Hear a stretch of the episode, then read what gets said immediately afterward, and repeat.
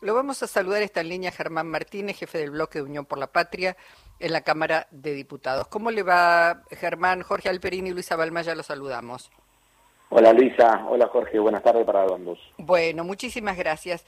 Bueno, en principio eh, queríamos pedirle una valoración de un presidente que asume ante la Asamblea Legislativa y que no le habla a diputados y a senadores que son los que con los que entre comillas de alguna manera va a cogobernar porque van a discutir las leyes que envía entre otros el Poder Ejecutivo.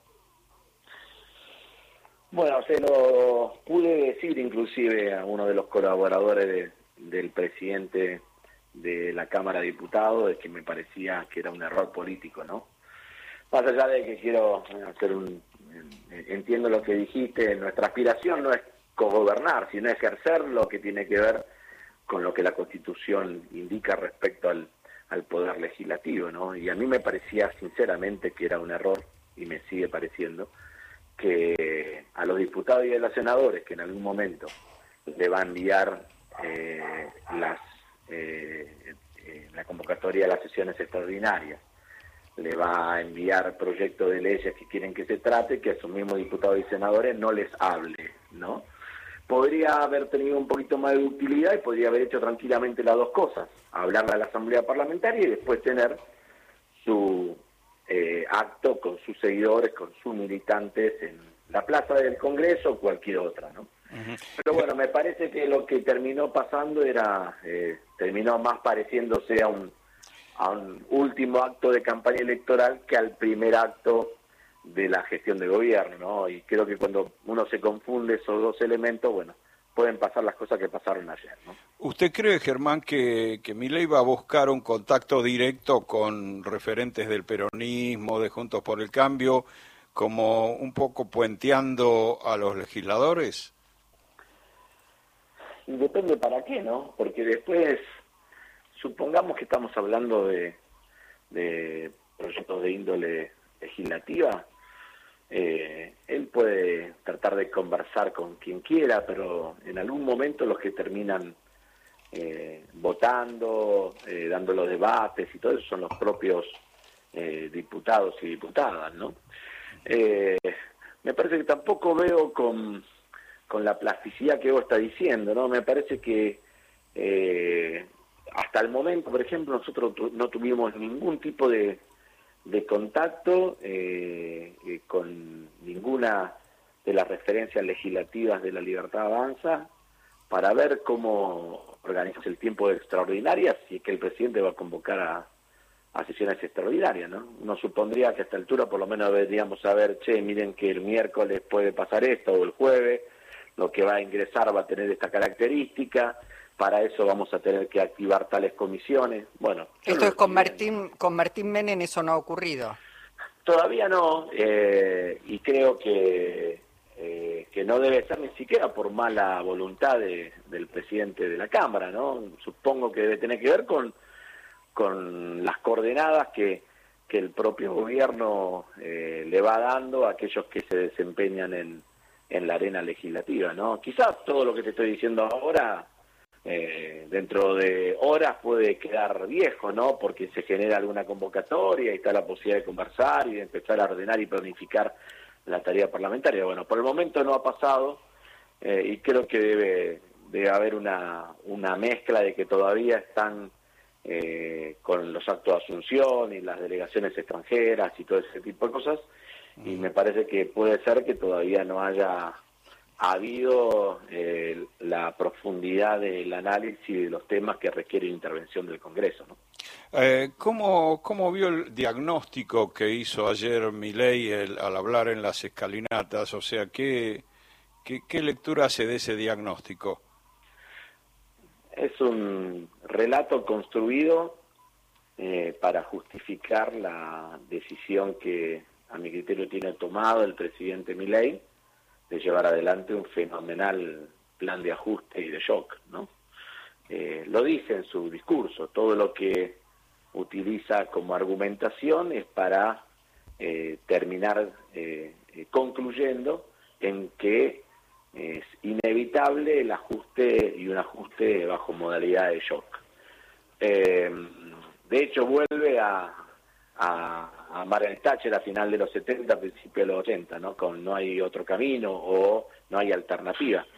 Eh, y yo soy de los que cree que en, que en políticas públicas siempre hay alternativas. ¿no? El tema es que Javier Milei no solamente dice que es inevitable el ajuste, sino que además dice cuáles van a ser las consecuencias inmediatas, ¿no? porque dice va a tener impacto negativo, lo dice él, no lo digo yo, lo dice él en su discurso, en la actividad económica, o sea, vamos camino a una recesión, en el trabajo, o sea, va a haber desocupación, en el salario real, o sea, va a perder poder adquisitivo el salario vía la devaluación y la inflación, y en la pobreza y la indigencia, o sea, va a haber más argentinas argentinas en situación de vulnerabilidad social. Eh, por lo tanto, eh, yo creo que todo lo que dijo, las inexactitudes, las algunas falsedades, otras exageraciones, tienen que ver con justificar eh, lo que es una decisión política, que es ajustar al pueblo argentino. ¿no? Eh, y creo que eso fue el contenido básicamente de su discurso. Eh, Germán, muchos dicen, bueno, eh, la oposición tendrá que tener un rol moderado. Cuando yo dije van a cogobernar, digo, en tiempo y espacio, no por las leyes que vayan a sacar, pero digo, 100 días de gracias, no van a aprobar a, libro cerrado el paquete o la ley ómnibus o lo que esté mandando el gobierno. Está claro que este, hay allí una discusión más allá de eh, los tiempos que según mi ley, bueno, hay, hay que hacer todo urgente y en, en función de un shock este, que no es redistributivo precisamente. Bueno, a mí me tocó vivirlo al revés, ¿no? Eh, yo empecé mi mandato como diputado el 10 de diciembre del 2019. A los pocos días tuvimos que aprobar la ley de solidaridad social y de reactivación productiva. Una ley que permitió, entre otras cosas, recuperar los remedios gratis para los jubilados, incrementar los medicamentos para el plan remediar, empezar a poner en marcha una moratoria para las pequeñas y medianas empresas que fue histórica por lo, por lo generosa y por lo importante después de lo que habían sido los cuatro años de, de Macri.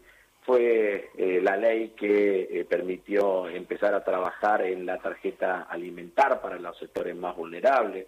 Bueno, una cantidad de temas que se pusieron en marcha en aquel momento con una idea de reparación de derechos, de ampliación de derechos y de reactivar la actividad económica, ¿no? Uh -huh. eh, esas leyes eh, no nos dieron quórum y tampoco votaron a favor, ¿no?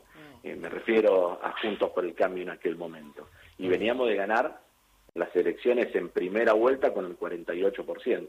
Uh -huh. Me parece que hay me parece que hay algo que hay que tener en cuenta a lo largo de todo esto que más allá del posicionamiento final sobre un tema o no tema, que es con qué prisma vamos a mirar eh, las decisiones de Javier Milei y los proyectos que envíe Javier Milei. Me parece que nosotros tenemos que mirar con el prisma de los eh, valores y el sistema de valores que nosotros llevamos a las elecciones, ¿no? Y nosotros hablamos de producción, trabajo, educación pública, salud pública, ciencia y tecnología, obras públicas federales, protagonismo de las provincias, rol fuertemente exportador de las economías regionales.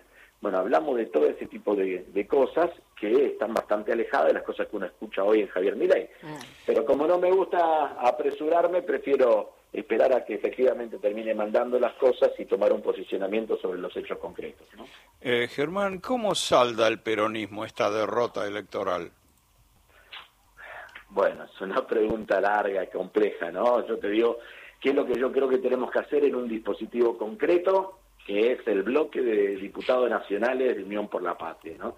Yo creo que nosotros, a, a, a la derrota electoral presidencial, eh, en el balotaje, nosotros la tenemos que saldar con un gran trabajo colectivo, compartido, eh, entre todos aquellos que no solamente los que fueron electos hace dos años, porque la mitad de nuestro bloque de hace dos años, sino también los que fueron electos el pasado 22 de octubre.